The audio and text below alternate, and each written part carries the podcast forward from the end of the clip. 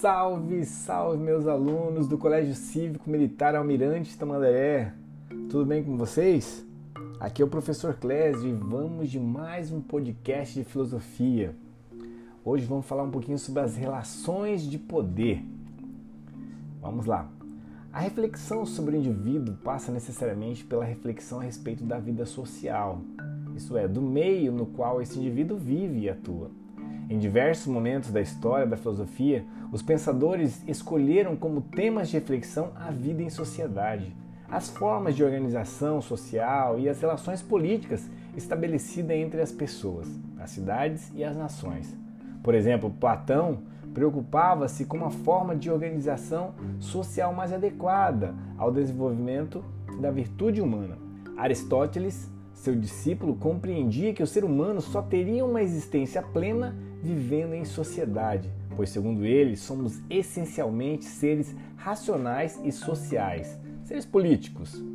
Na filosofia moderna, por exemplo, vários pensadores refletindo sobre as relações de poder na sociedade em que viviam desenvolveram teorias políticas que ainda hoje inspiram os regimes democráticos em todo o mundo.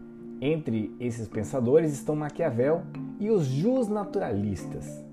Quem que são os naturalistas? São os filósofos que defendem direitos naturais, como a vida e a liberdade, que os sucederam, né? Como exemplo aí desses justnaturalistas, nós temos aí Hobbes, Luquet e Rousseau. Na sociedade contemporânea, as relações de poder também têm sido objetivo de importantes reflexões filosóficas. Acontecimentos como as duas guerras mundiais, a ascensão dos regimes totalitários na Europa e as relações entre os povos e culturas no capitalismo globalizado estão no centro dos estudos filosóficos dos últimos 100 anos.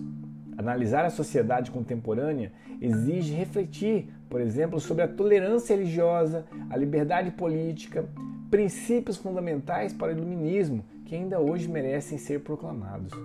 O ser humano que procura o bem-estar, ser feliz e viver em harmonia com os outros povos e culturas precisa refletir sobre a sua prática individual e coletiva.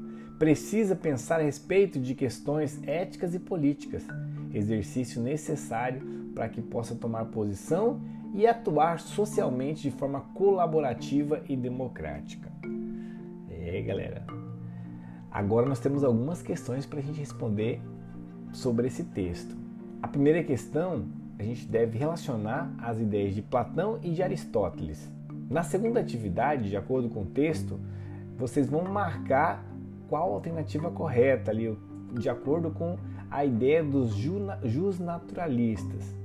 E na terceira questão, vocês vão marcar também qual que é a afirmativa correta a respeito das políticas que fazem parte de nossas vidas nos dias de hoje, né? ali nas ideias de Aristóteles.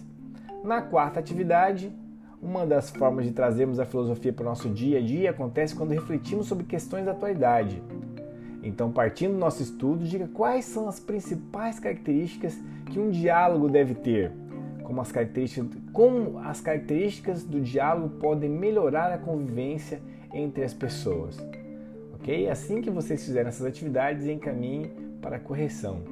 Esse foi o nosso podcast 2 da atividade 3 e até a próxima.